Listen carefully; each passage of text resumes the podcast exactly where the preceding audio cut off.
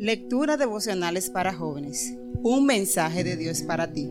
Cortesía del Departamento de Comunicación de la Iglesia Adventista del Séptimo Día Gascue, en Santo Domingo, capital de la República Dominicana. En la voz de Rosy Hernández. Hoy, 20 de febrero. El guardián que nunca duerme. No, él nunca duerme. Nunca duerme el que cuida a Israel. Salmo 121.4. Se cuenta que en cierta ocasión una pobre mujer demandaba del sultán de Turquía una indemnización por la pérdida de su propiedad. ¿Cómo la perdiste?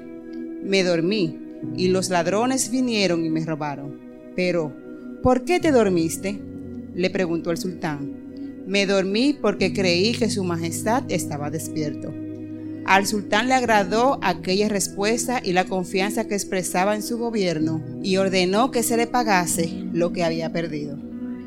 Esa anécdota expresa lo que esperamos como ciudadanos de un buen gobierno, que vele por los intereses de los ciudadanos y que proporcione la seguridad necesaria para que podamos circular en paz y trabajar para proveer para nosotros mismos y nuestras familias. Lamentablemente, si vives en el mismo mundo que yo, sabrás que no siempre se logra este objetivo. Los asaltos y la inseguridad están a la orden del día.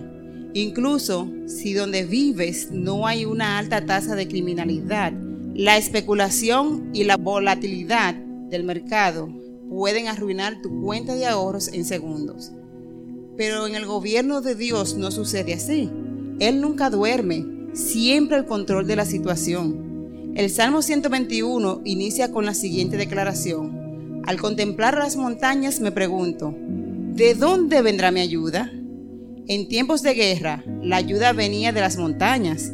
Los montes eran el sitio estratégico para ocultarse y preparar emboscadas para socorrer alguna ciudad que estaba sufriendo el ataque del enemigo. El salmista da una respuesta contundente. Mi ayuda vendrá del Señor, creador del cielo y la tierra.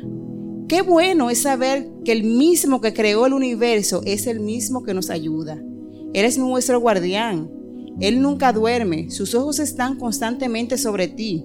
Él sabe cuando lloras, cuando desespera, cuando necesitas una mano amiga y Él está ahí para ayudarnos.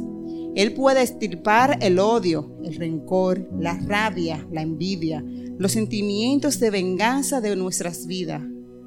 Hoy te invito a iniciar tu día confiando en el Creador es tu guardián.